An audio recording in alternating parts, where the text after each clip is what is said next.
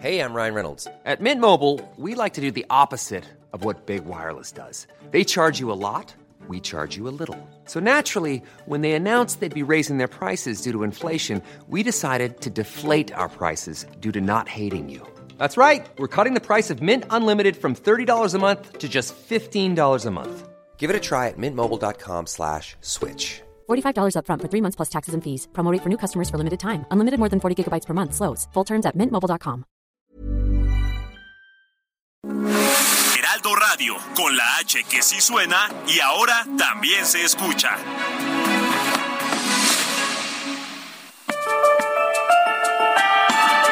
Esta es la mesa de análisis a fuego lento.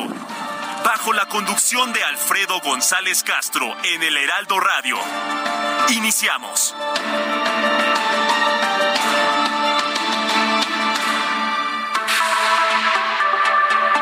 Son las nueve de la noche en punto, tiempo del centro de la República. Muy buenas noches, bienvenidas, bienvenidos a esta mesa de opinión. Los saluda su servidor y amigo Alfredo González Castro con el gusto de cada miércoles.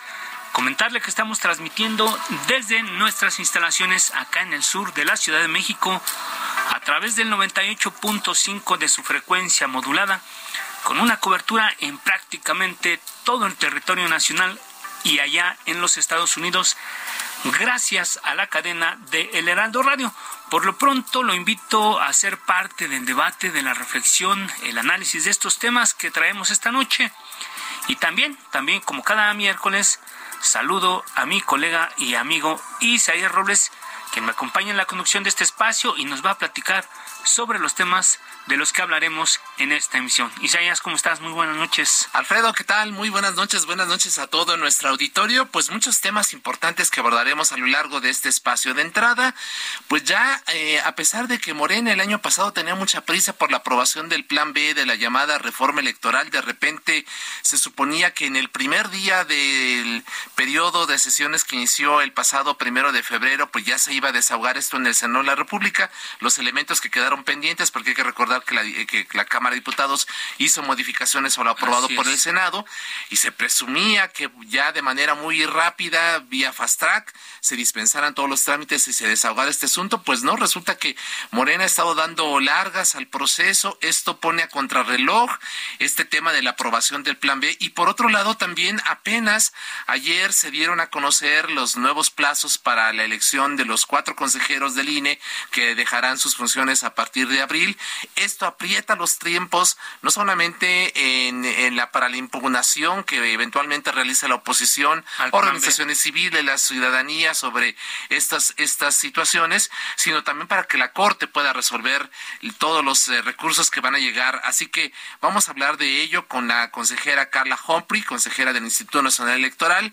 Y por otro lado hablaremos, Alfredo, de un tema que es muy, eh, eh, muy vital, muy el asunto de que todos estamos usando ya cuentas de WhatsApp, todos, prácticamente todos los mexicanos tenemos eh, esta herramienta, pero continúa el hackeo, va en aumento el asunto de los hackeos de WhatsApp. ¿Qué está pasando con la ciberseguridad en nuestro país? ¿Hay educación sobre seguridad digital? ¿Qué tanto estamos alfabetizando o no a la población sobre estos temas? Hablaremos con un comisionado del Instituto Federal de Telecomunicaciones. Y por último, un tema que nos pega a todos, tanto en los bolsillos como en la dieta los huevos se están convirtiendo en un artículo de lujo. Había bromas, Alfredo, de que ayer, como parte de los regalos del Día del Amor y la Amistad, algunos llegaban con sus, con sus cajas de huevo. Sus corazones de huevo. Exactamente, para decirle, amor, mira, pues aquí está, como cuánto te quiero, que mira cuánto invertí para poder comprar eso. Y es que los precios están exorbitantes en algunas regiones del país, en el norte hasta 100 pesos la canastilla. Así que hablaremos también este asunto sobre lo que está, qué está pasando, por qué estos precios tan exorbitantes y por otro lado, qué va a pasar en el futuro si esto se va a mantener por mucho tiempo y cuáles serán los efectos para la economía nacional de mantenerse esta situación en los precios de un producto de la canasta básica. Alfredo, parte de los temas que abordaremos a lo largo de este espacio. Así es, Isaías, y como bien lo decías tú al arranque de esta, de esta emisión, estamos esperando hacer contacto con, con nuestra primera invitada y como bien lo decías, Finalmente, este martes se despejaron dudas sobre dos procesos importantes para la vida electoral y democrática del país. Se definió que el próximo martes, ya lo decía, se reunirán las comisiones unidas de gobernación y puntos constitucionales segunda del Senado para dictaminar la parte que falta aprobar del plan B de la tan llevada y traída reforma electoral. Y por otro lado, ya se, se reelaboró el calendario para elegir a los cuatro consejeros del INE que concluirán su periodo el 4 de abril, algo que ya comentabas tú, es de suma importancia, porque en, eh, en las manos de ellos y de los que se quedan actualmente estará la organización el desarrollo y una parte de la vigilancia del proceso electoral, sí de este año, de las elecciones que habrá en el Estado de México y Coahuila, pero sobre todo de la elección presidencial que, que, que veremos el próximo año en el 24 una elección importante porque va a ser la elección en la que por primera vez se va a renovar la presidencia de Morena. Y bueno, estamos viendo en este momento que hay una una lucha importante, una pelea importante, aunque muy soterrada, entre quienes han, han definido como corcholatas. Y bueno, y también del lado de la oposición también hay una, un bloque importante que está pugnando por definir quién será su candidato a la presidencia de la República, pero bueno, creo que antes de esa elección el proceso interno en Morena es algo que, da, que sigue dando de mucho de qué hablar en, en estos días pero que al final de cuentas los que van a decidir, van a organizar, van a vigilar este proceso electoral del próximo año son los consejeros, de ahí la importancia que tiene. Y sobre todo porque antes de, la elección de estos consejeros se ha dado un proceso polémico allá en el Congreso de la Unión, particularmente en la Cámara de Diputados, porque no se define todavía cuál es la mecánica de cómo se van a elegir.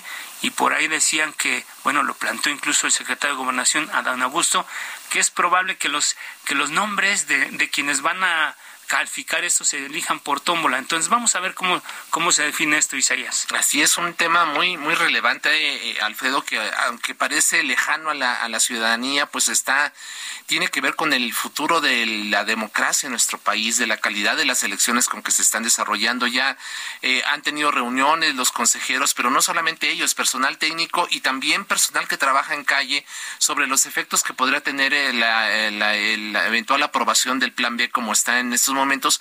Pero más allá de eso, Alfredo, también lo que está causando mucha incertidumbre es cuáles son las reglas que van a regir la elección del 2024. Porque hasta el momento hay una parte aprobada del plan B del presidente López no Obrador, sabe. faltan otras cuatro leyes que son las que están pendientes para de, en el Senado. Eh, pero además se cortan los tiempos. Hay que recordar que 90 días antes del inicio del proceso electoral, que se estima en septiembre próximo, no se pueden hacer cambios en materia electoral y esto pues está provocando entonces que lo que decíamos, que los plazos se acorten, que haya mucha presión, porque la oposición ha dicho en cuanto se apruebe, en cuanto haya un decreto, un, eh, una publicación en el diario oficial de la Federación, pues la oposición va a impugnarlo, pero la Corte también pues tiene plazos ahí, tiene mucho trabajo. Vamos a ver cómo se resuelve sí, todo eso, pero ya nos dice nuestra producción, Alfredo, amigos, que se encuentra en la línea telefónica para abordar estos temas muy importantes. Carla Humphrey, consejera del Instituto Nacional Electoral. Bienvenida, muy buenas noches. Gracias, consejera. Hola, buenas noches. Un saludo a ustedes y a su auditorio. Gracias, gracias, consejera. Eh, te saluda Alfredo González y bueno, un, un, para abordar estos dos asuntos eh, que tienen que ver con el plan B y con, con la, o la designación de los nuevos consejeros del instituto, este, ¿por, qué hemos, eh, ¿por qué no nos hablas? Hablemos primero del, del llamado tan llevado y traído plan B si el Pleno del Senado aprueba o rechaza la llamada cláusula de vida eterna para los partidos satélite el miércoles o jueves de la próxima semana, el Ejecutivo tendría hasta 40 días para publicarla en el diario oficial de la Federación. Es algo que está ahí sobre la mesa. La pregunta que te quiero hacer concreta, ¿habría tiempo suficiente para que la Suprema Corte desahogue los recursos de inconstitucionalidad en este sentido, eh, consejera? Eh, bueno, eh, pues sí, la verdad es que queda solamente este tema de la cláusula de la vida eterna o la transferencia de votos, que pues ya ha sido declarada inconstitucional por la Suprema Corte en eh, pues varios años atrás.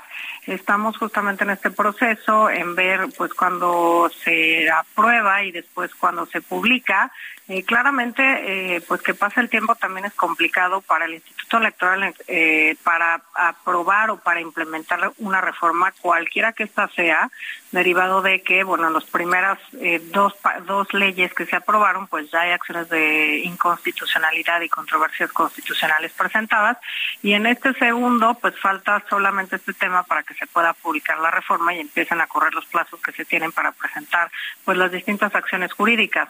Eh, es evidente que, bueno, la Corte tendrá en su oportunidad la decisión de eh, ver, digamos, no es lo usual, pero así lo ha hecho en algunas ocasiones, de eh, determinar suspensiones provisionales eh, en aras de determinar el fondo, digamos, de lo que se está planteando en las controversias y las acciones y, bueno, poder establecer una ruta jurídica. Aquí el tema justamente eh, que también preocupa es el establecido en el cierto 5 constitucional que establece que 90 días antes de los procesos electorales, del inicio de los procesos electorales, no se pueden hacer reformas sustanciales o fundamentales al marco normativo y esto con la finalidad de dar certeza a todos, a autoridades, a la ciudadanía, a los partidos políticos, a quienes van a ser candidatos y candidatas, de cuáles son las reglas o cuáles serán las reglas eh, que rijan los procesos electorales. Entonces, sí estamos, eh, digamos, en tiempos complicados que, como bien señalas, además se cruzan, pues con que cuatro de mis colegas salen el 3 de abril, dejan sus funciones por mandato constitucional y, bueno, también ese es otro tema que ahora pues está arrojando también incertidumbre, digamos, respecto primero al marco normativo y después a la nueva integración eh, de este Consejo General. Así es. Eh, consejera Luisa Luisa Robles, muy buenas noches. Aunque esté aprobada por el Congreso, ¿cree que sea estrategia presidencial agotar los 40 días que tiene para la promulgación de la ley y con ello acotar los tiempos de la impugnación ante la Corte. Es decir, eh, como dice la oposición, se, se implementaría una chicanada política parlamentaria. Pues eh, la verdad es que a mí me gustaría pensar que no estamos en ese escenario en el que eh, con toda predisposición, digamos, y alevosía se quieren establecer estos escenarios en que al final de cuentas la Corte, que tendrá la última palabra en varios de los temas que se están planteando, eh, pues no tuviera estos tiempos. De cualquier forma, pues si entra en vigor esta reforma, digamos que posterga el inicio del, del proceso electoral de septiembre a noviembre y entonces abre también oportunidad y espacio para que la Corte tenga eh, tiempo para resolver este tema. Yo creería que como autoridades del Estado mexicano tenemos que estar pensando en cuál es lo que da mayor certeza a un proceso electoral que vuelve a ser el más eh, grande de la historia, con cerca de 96 millones de ciudadanos que pueden participar, en donde tendremos que instalar más de 166 mil casillas y que de todas formas, pues la reforma a mi juicio llega tarde y llega tarde porque como quiera que sea, eh, pues hoy 15 de febrero ya estamos en el año en que inicia el proceso electoral, sea en septiembre o sea en noviembre. Este año tenemos que detonar muchas actividades en las cuales incluso ya estamos trabajando como eh, institución nacional electoral que tiene competencias no solo en los procesos nacionales, sino muchas otras también en los eh, procesos locales, a la par de que estamos organizando la elección de Tamaulipas, que es este domingo, para una senaduría y otros dos procesos electorales, el de Coahuila y el del Estado de México. Así que yo creo que para todos y todas lo mejor es tener certeza de cuál es la reforma jurídica, la reforma electoral que vamos a tener que operar como institución, porque pues claramente me parece que no todo fue, puede ser tratado de constitucional y que cumpla con lo que señala particularmente el artículo 41 de nuestra Constitución. Gracias, consejera Carla Humphrey. Eh, nada más recuérdanos, ¿cuál es la fecha límite que tiene la Corte para resolver este tema? Este tema, según la ley en vigor, que establece que la primera semana de septiembre tendremos que dar inicio al proceso electoral presidencial y del Congreso de la Unión y 30 congresos locales y nueve gubernaturas, sería el plazo el 2 de junio, los primeros días de junio, en que se agotaría este plazo establecido por la Constitución para hacer estas reformas sustanciales. Ok, pero hasta ese momento la Corte podría resolver o, cómo sería. A ver, explícame un poco eso porque hay mucha duda, ¿no? O sea, no, hasta el 2 de junio es el plazo máximo para que pudiésemos tener reformas sobre la ley electoral, ¿no? Eso dice la Constitución, que 90 días antes del inicio de los procesos no puede haber reformas sustanciales al marco normativo que rige las elecciones. Pero la Corte podría resolverlos. no, la Corte podría declarar una suspensión provisional, por ejemplo, eh, que ya lo ha hecho en otros casos, aunque así no está previsto, para con esa, digamos, pausa poder entrar a la determinación del fondo del asunto. Esto nos llevaría pues a que en primer lugar pues este eh, sería probable que este plan B no tuviera vigencia para las elecciones de 2024. Por ello creo que pues es central tener ya eh, pues estos actos respecto al plan B, la aprobación eh, por el Senado, la publicación, para que yo creo que lo que más afecta digamos a un proceso electoral es no tener certidumbre. de cuáles son las reglas que rigen en un proceso. Muy bien, consejera Carla. Eh, vamos a pasar al, otro tema que tiene que ver con la elección de los nuevos consejeros que ya comentábamos hace unos minutos. La Cámara de Diputados aprobó ayer un acuerdo que establece como plazo el 31 de marzo para elegir a estos nuevos consejeros del INE. Sin embargo, pareciera que la apuesta de la 4T es hacerlo mediante una tómbola. ¿Qué riesgo tendría que, ante la falta de acuerdos, y sin posibilidad de alcanzar las dos terceras partes de los votos, se opte por este método de la tómbola, que pues fueron los de Morena los que lo, lo, impusieron. Llegaría al Consejo General perfiles 100% leales a la 4T, pero con cero conocimiento y capacidad en temas electorales. ¿Cómo lo estás visualizando tú, consejera? Bueno, eh, es una solución que está prevista en la Constitución precisamente porque en años anteriores, en el IFE entonces, pues se dejó sin esta integración completa eh, por algún tiempo al Consejo General del Instituto Federal Electoral. Entonces, cuando se reforma y se crea este artículo 41, por el cual todas las y los consejeros somos electos, se establece que si no se logran los consensos, porque se debe llegar a la mayoría calificada, habría posibilidad de insacular primero en, la Cámara de Diputados y Diputadas y si esto no se logra en la Corte. ¿Por qué? Porque hay plazos eh, límites, eh, si está marcado también por los plazos establecidos en la Constitución, que cuatro de mis colegas dejan el cargo el 3 de abril. Entonces, con la finalidad de no dejar incompleto un órgano de cara primero a una reforma o eventual publicación de esta reforma, plan B, y además de cara al inicio de los procesos electorales, se estableció en este diseño constitucional para eh, conformar el Consejo General del INE que esta podría llegar a ser una última solución para completar, digamos, la integración del órgano colegiado. A mí me parecería que si la Constitución habla de tener eh, la mayoría calificada, pues es claro que debe haber consensos eh, entre los partidos políticos para hacer estos nombramientos. Por ejemplo, pues nosotros la última, digamos, generación de consejeras y consejeros electorales, que llegamos hace un poco más de dos años y medio, pues no tuvimos votos en contra y solo hubo una abstención. Y creo que eso habla de que eh, se pueden generar estos diálogos y estos acuerdos que beneficien incluso a establecer líneas claras, transparentes de cómo se eligen a las y los consejeros y a seguir un procedimiento que está mandatado desde la propia Constitución. Aquí todas las etapas están marcadas por la Constitución en un procedimiento pues que ya está establecido desde antes de que llegáramos las y los consejeros y que está establecido así desde el año 2014 y ha funcionado para distintas generaciones de consejeras y consejeros que han integrado el Consejo General del INE. Así es. Eh, ahora, eh, consejera Humphrey, el, presidente de la Junta de Coordinación Política allá en San Lázaro, el diputado Ignacio Mier de Morena, abrió la posibilidad de que alguno de los actuales consejeros pudiera sustituir a Lorenzo Córdoba en la presidencia del organismo. Le preguntaremos de manera muy directa, ¿Carla Humphrey está interesada en ser consejera presidenta del INE?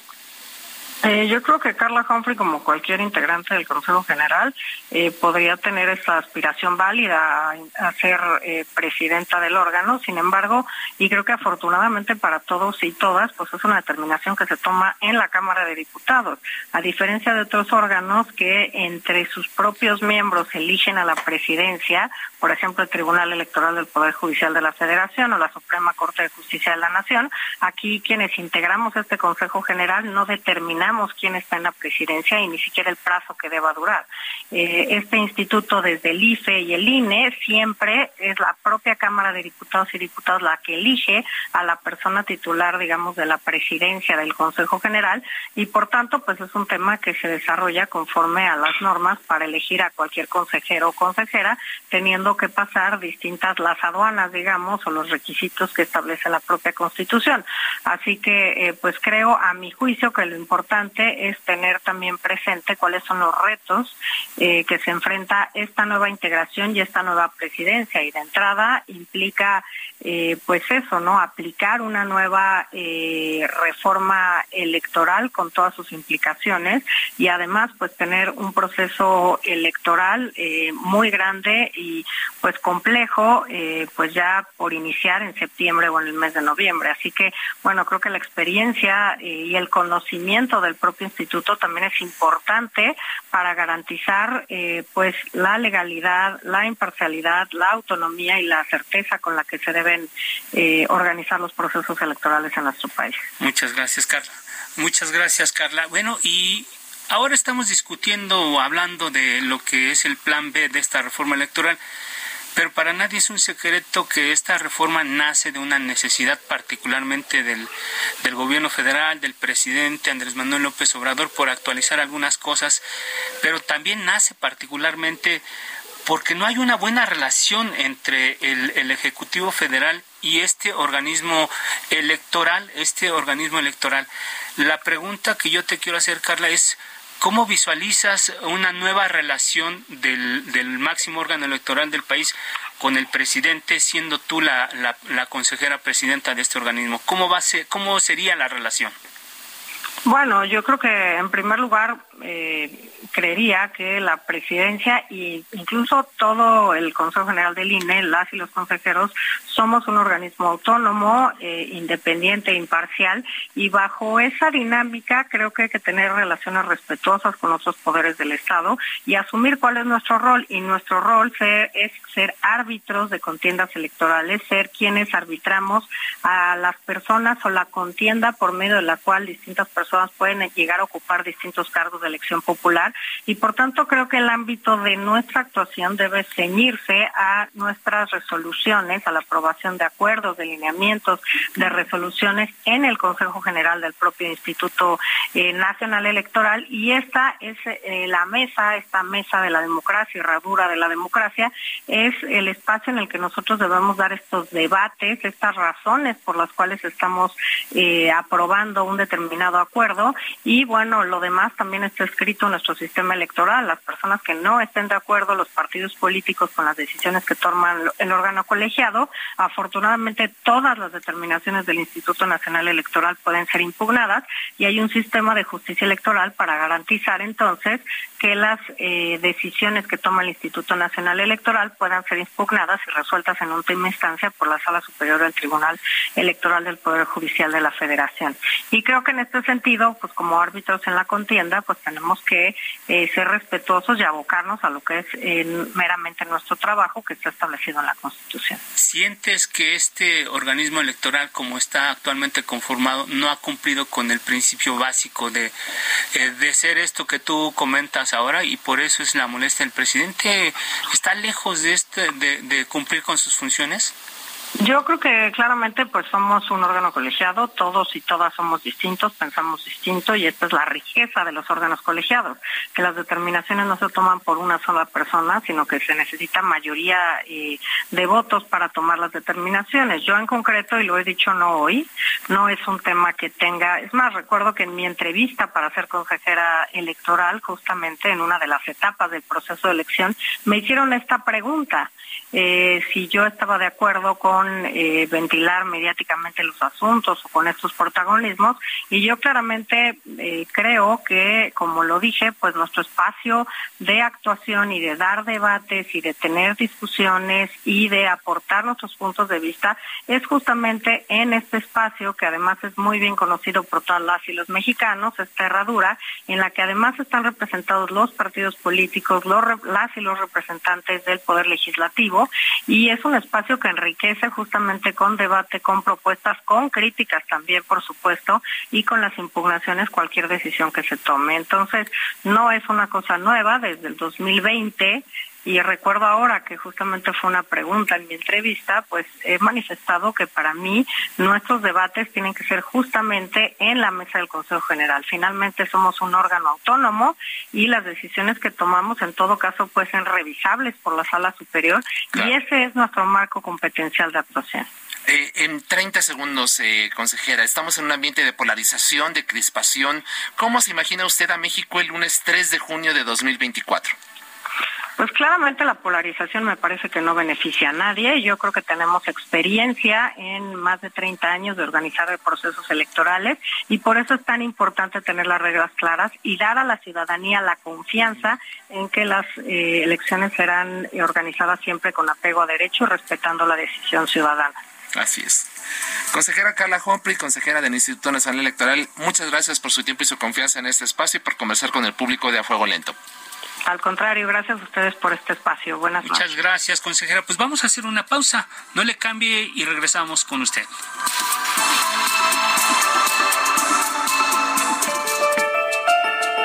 Está usted en la mesa de análisis a fuego lento con Alfredo González Castro por el Heraldo Radio. La polémica y el debate continúan después del corte. No se vaya.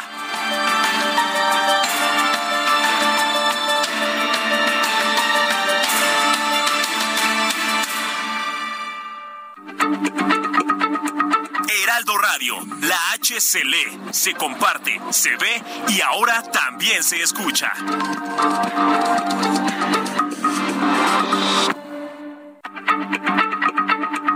Heraldo Radio, la H se se comparte.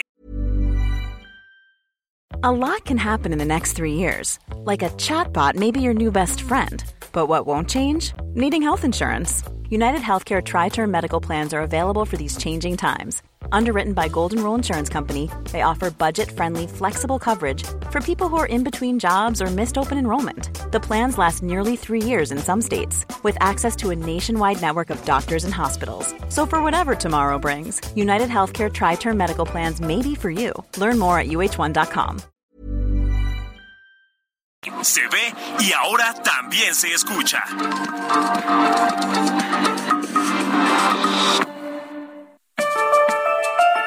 Siga en la polémica por el Heraldo Radio, con los que saben de política y la desmenuzan en la mesa de análisis a fuego lento, con Alfredo González Castro. Regresamos.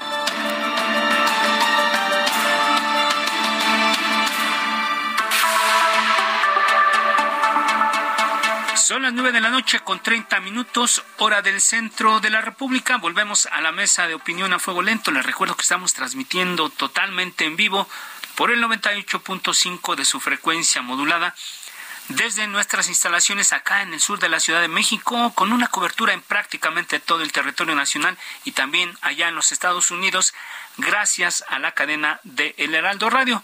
Isaías, amigos del auditorio, estamos de regreso.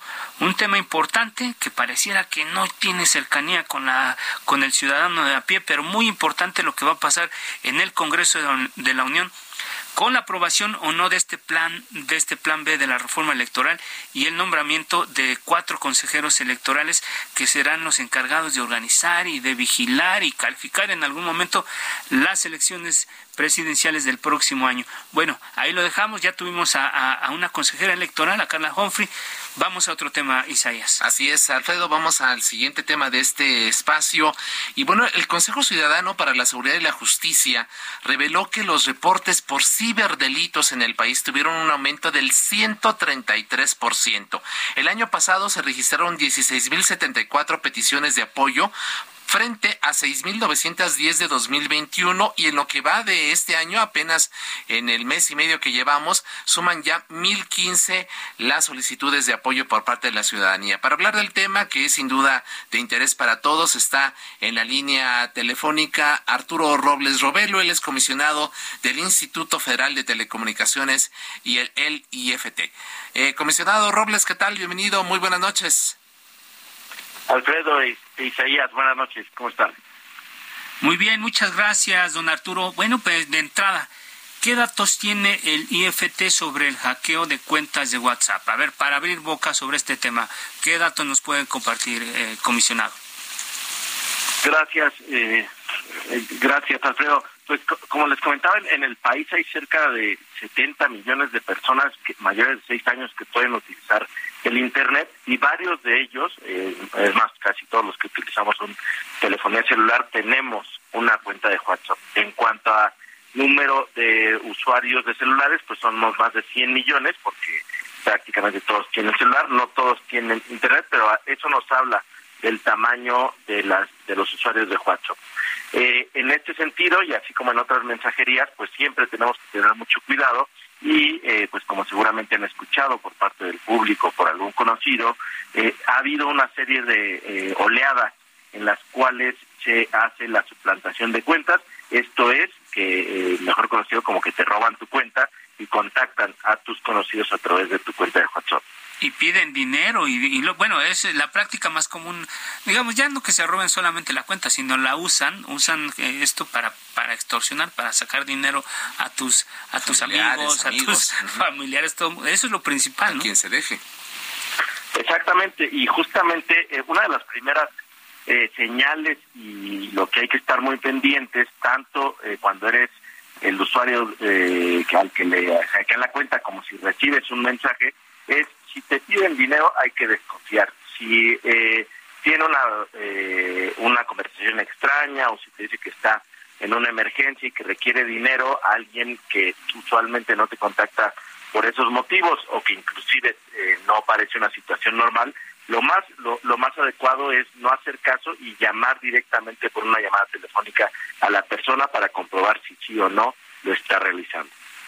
Así es. Eh, ¿Qué recomendaciones eh, haría usted a, los usuarios que eventualmente a quienes les han secuestrado ya su cuenta? Vamos a suponer que alguien ya contestó o ya dio su contacto, en fin, o ya tienen la, o es posible que ya las personas que están hackeando la cuenta tienen ya los contactos de amigos y eso. ¿Qué, qué, qué recomendaciones haría usted para justamente evitar que siga el fraude, ¿no? Y que se extienda de manera masiva.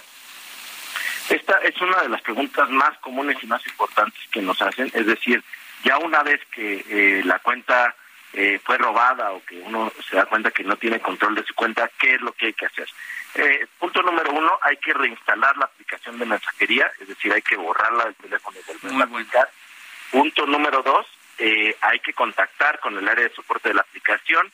En el caso, por ejemplo, de WhatsApp, hay que escribir a, por medio de correo a soporte eh, arroba eh, o buscar específicamente si tienen un área de soporte con Meta, que es la compañía que también eh, pues la dueña de este servicio. Y algo muy importante buscar por otros medios, es decir, por no por la mensajería WhatsApp, sino por eh, mensaje corto, por llamada o por correo o por un anuncio en redes sociales, notificar a tus amigos y familiares que eh, tienen que se roban tu cuenta en lo que te la recuperan.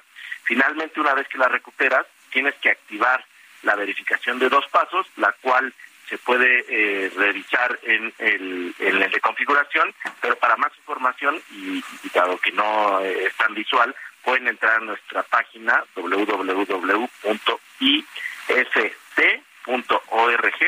.mx y ahí encontrarán exactamente los pasos y videos y infografías de cómo llevar a cabo la verificación de dos pasos y también cómo contactar a nuestra mensajería, en este caso de WhatsApp, pero podría ser de cualquiera, para avisar que la cuenta fue robada. Eso es muy importante. Estamos conversando con el comisionado del Instituto Federal de Telecomunicaciones, Arturo Robles, y yo, yo le quiero preguntar cómo estamos en México en materia de seguridad digital y sí tiene que ver con este tema de, del robo de identidad a través de este de esta aplicación de mensajería, pero también se usa con fines políticos ahí medio maquiavélicos. Hemos visto que cada martes una gobernadora de allá del sureste de México, este pues con toda impunidad presenta conversaciones eh, eh, comillas privadas entre eh, funcionarios eh, exgobernadores, este funcionarios senadores, legisladores entonces aquí la pregunta que yo le quiero hacer, comisionado Robles, ¿cómo estamos en México en materia de seguridad digital si hasta la propia autoridad abusa de esto? Gracias. En este sentido, eh, en materia, eh, tenemos que recordar que la ciberseguridad es algo tan amplio como si estuviéramos hablando de la seguridad en general, que como saben hay seguridad nacional, seguridad pública, seguridad eh, financiera, seguridad eh, eh, mercantil, en fin, es una serie inclusive de seguridad doméstica. En este sentido, cuando hablamos de ciberseguridad es un tema muy amplio, pero justamente a lo que te refieres que es la secrecía de las comunicaciones y si es posible intervenir o no un, una conversación privada, eso, pues primero, evidentemente está fuera de la ley, no está permitido intervenir las, las conversaciones privadas, pero más allá de esto, pues sí, México está es el segundo lugar de mayores ciberataques, no siempre en este eh, sentido de estar interviniendo una llamada, sino casi siempre son para fraudes financieros, para fraudes de robo de identidad, para fraudes de robo de información, eh, que ese es un tipo de seguridad específica.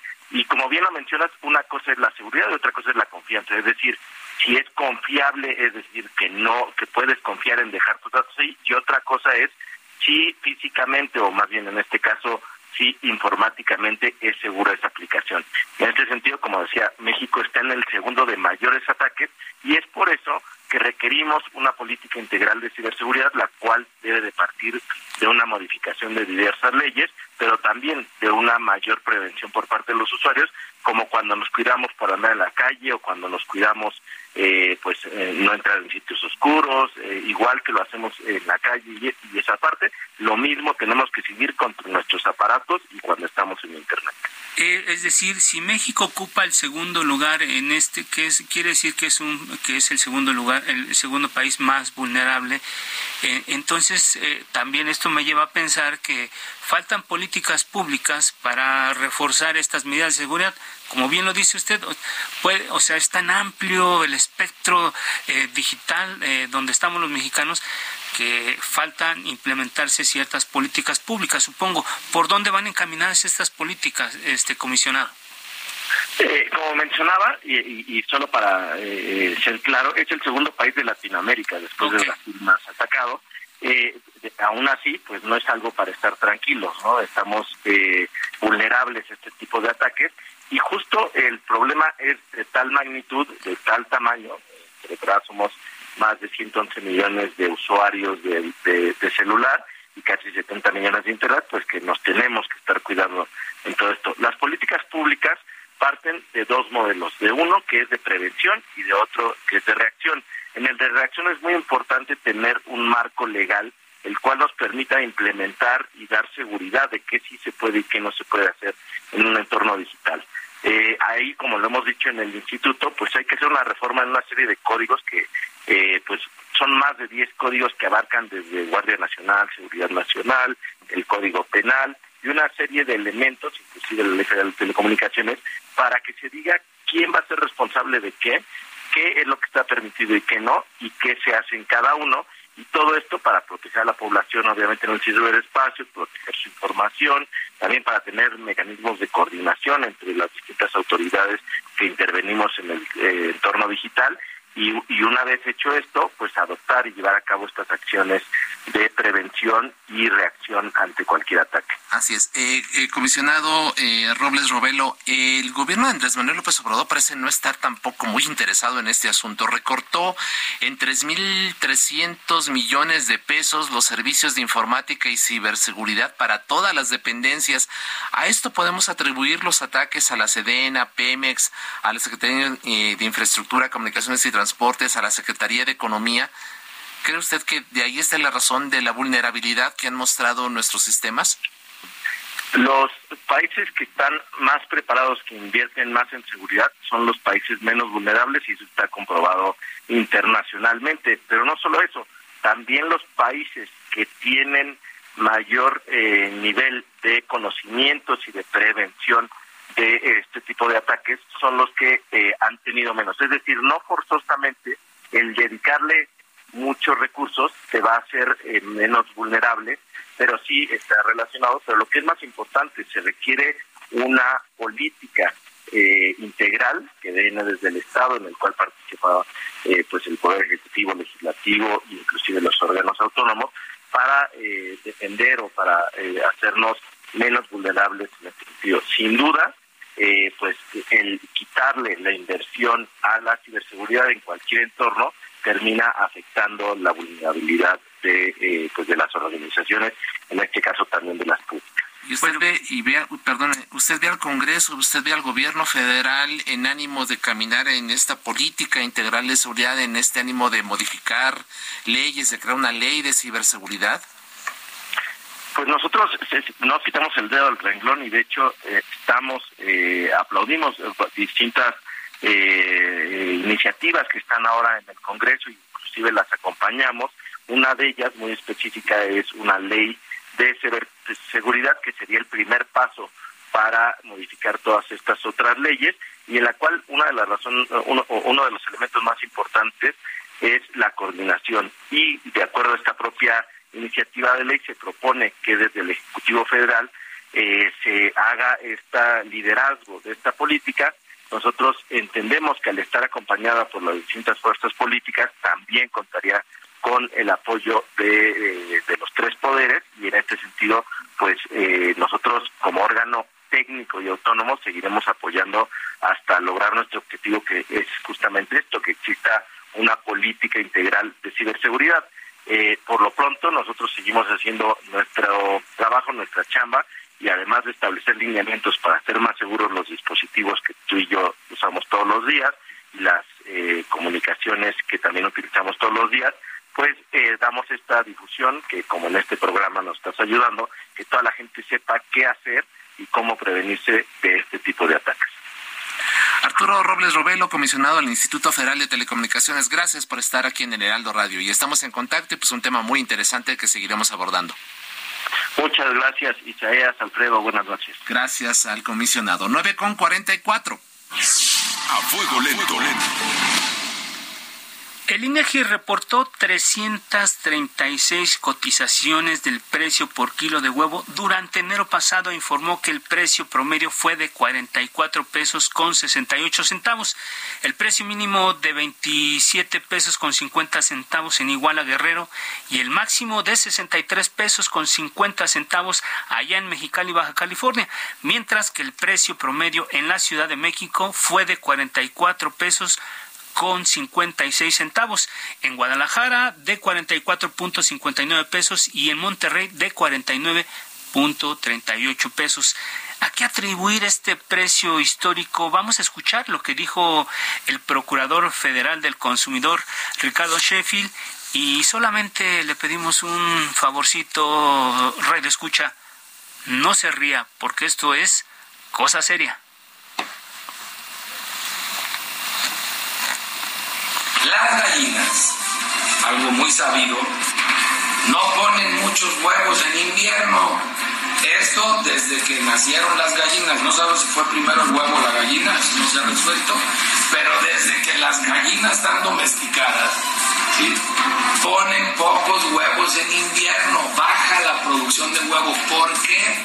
Porque no les gusta el frío a las gallinas. No es stand-up, no es un cómico con una rutina de stand-up. No, es el Procurador Federal del Consumidor. Y bueno, damos la bienvenida al maestro Carlos Alberto Bautista Pérez, especialista de la Facultad de Negocios de la Universidad La Salle. Maestro Bautista, bienvenido, muy buenas noches. Hola, muy buenas noches. Muchas gracias por la invitación. Al contrario, gracias. Oiga, ya en serio, ¿a qué atribuir este aumento histórico e inusitado en el precio por kilo de huevo? ¿Es solo producto de las afectaciones de la gripe aviar allá en Estados Unidos? Sí, de hecho vamos a llegar a encontrar aquí lo siguiente, algo muy importante. Vamos a llegar a ver que esto es también estacional. Cada año pasa exactamente lo mismo, pero ahora fue mucho más grave hay que llegar a tomar en cuenta que gran parte de Estados Unidos han tenido un brote de gripe aviar, lo cual ha llegado a hacer que prácticamente llegue a subir el precio de una manera desmedida, inclusive al doble de lo que está costando hoy en día aquí en nuestro país. Por otra parte, cabe también llegar a aclarar lo siguiente. Vamos en este caso a llegar a encontrar que nuestro país ha preferido llegar a exportar que vender aquí en mercado interno. Es lógico, el precio es más alto allá aquí es más bajo y conviene exportar. Esto ha hecho que el huevo aquí en México llegue a ser más escaso, lo cual ha traído como consecuencia que prácticamente nuestro país, al llegar a tener precisamente una mayor demanda, va a llegar a aumentar la oferta, afectando así el precio. Ok, don Carlos Alberto Bautista, dígame usted, eh, sin embargo, hay vivales que se aprovechan de, de, esta situación. Por un lado, el clima, sí sabemos que, bueno, en parte asiste la razón al, al procurador del consumidor, sí, pero eh, ya en estas circunstancias da risa lo que, lo que a veces declaran los funcionarios.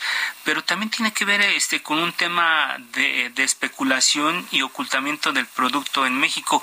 ¿Ustedes han registrado esto? Sí, de hecho, este es otro problema que tenemos aquí. Llegando a aprovechar todo este tipo de situación, en varias partes de nuestro país, debido a la especulación, ha aumentado el precio más de lo normal. Dicho, cabe aclarar algo también muy extraño. Vamos a llegar a ver que aquí en nuestro país, en las únicas partes que tuvo problemas de lo que fue precisamente la propia gripe aviar, fue en el norte del país. Sin embargo, en el centro y en el sur del país no ha pasado esto al llegar a tener este tipo de fenómenos, automáticamente llegan a, tratar de dar un precio más alto, tanto lo que es en este caso el productor como el distribuidor, inclusive el detallista, haciendo que esto todavía se encarezca más. A final de cuentas, tratan de llegar a aprovechar este momento y tener una mayor ganancia, perjudicando precisamente al consumidor final. Así es, maestro Bautista, ¿es un fenómeno temporal como eh, afirmó el procurador Sheffield? O, es probable que para marzo ya las gallinas no tengan frío y vuelvan a la producción, poniéndolo en los términos que dijo el titular de Profeco? ¿O qué prevé usted? Bien, primero que nada hay que tomar lo siguiente. Vamos a llegar a ver que puede tener un precio tope. Por ejemplo, aquí en la Ciudad de México podría llegar a los 60 pesos, pero ya no podría subir más porque al momento que llega a esa clase de precio, la mayor parte de los consumidores ya no cumplirán esto. Tratarían de utilizar en ese sentido otro tipo de alimento. Y al llegar a tener una baja en las ventas, automáticamente el precio también tendría llegar a contraerse. Por otra parte, vamos a llegar a ver que también en gran parte del norte del país, como comentamos, los precios son más altos, pero tarde que temprano tienen que bajar. No pueden continuar todo el tiempo así. Buen ejemplo de esto es el caso del aguacate, que hace ya algunos meses tuvo un precio tope y después bajó, aunque después también volvió a subir, pero volvió a bajar todavía más. Al igual va a pasar en este caso con el huevo, es una cuestión meramente de especulación comercial, pero no puede llegar a durar más allá de algunas semanas. Eh, don Carlos Alberto Bautista, em, estamos viendo, bueno, eh, siempre que nos dedicamos al tema de las noticias, vemos que los productos de la canasta básica particularmente son los que disparan estos índices inflacionarios eh, que, se, que se presentan de manera temporal en, en la economía. Y precisamente para la salud de la economía nacional la inflación no se detendrá y seguirá su carrera alcista a partir de, estos eh, fenómenos de precios tan elevados en productos de, primera necesidad como el huevo. ¿Qué, ven ustedes? Bien, primero que nada vamos a llegar a ver que no solamente es el huevo, son prácticamente otros tipos de alimentos que han hecho que precisamente la inflación llegue a aumentar poco a poco. El detalle es el siguiente, hay que llegar a tomarlo en cuenta así. Derivado precisamente de lo que empezó la guerra en Ucrania hace casi ya un año, vamos a llegar a encontrar que el precio precisamente del trigo se llegó a encarecer bastante.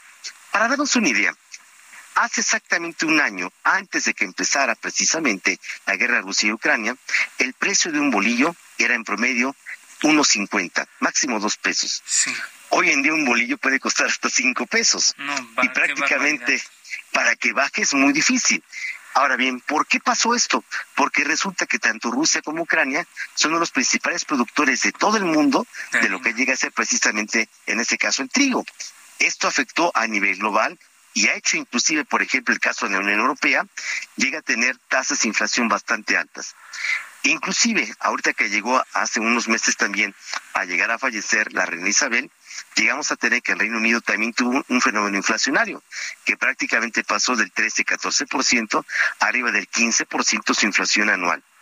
En Estados Unidos también tienen también un incremento inflacionario igual exactamente por lo mismo, es decir, por el precio de los alimentos. Igual pasa en la Unión Europea.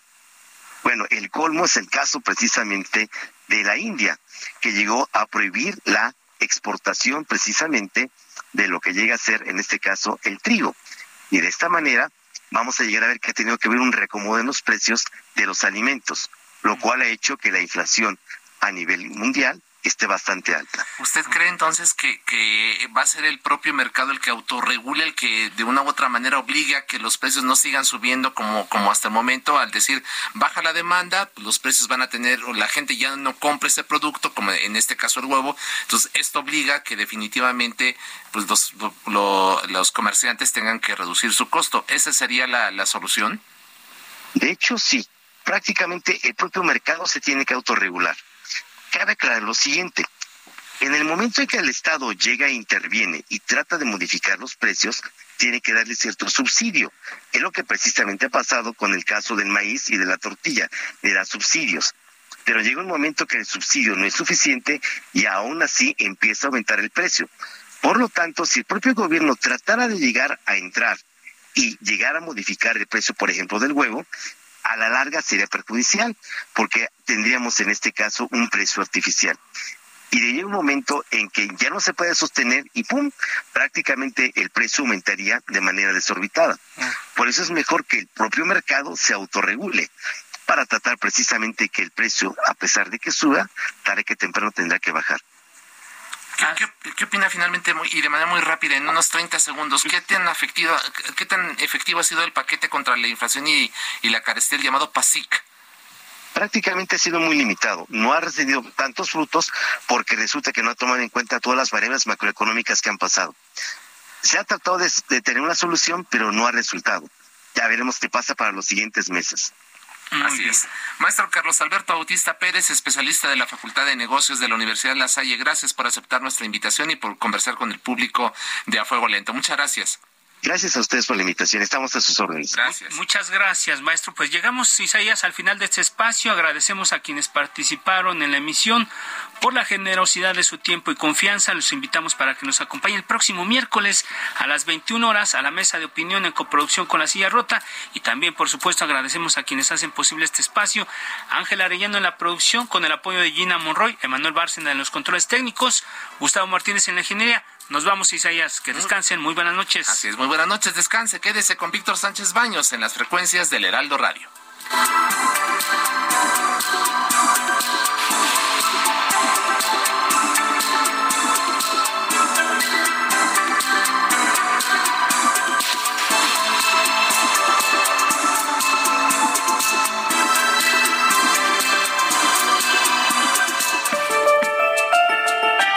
Polémica por hoy ha terminado.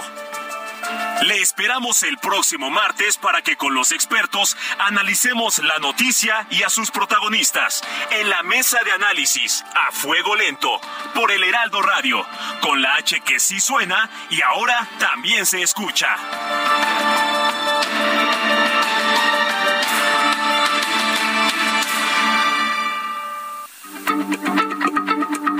Heraldo Radio, la H se lee, se comparte, se ve y ahora también se escucha.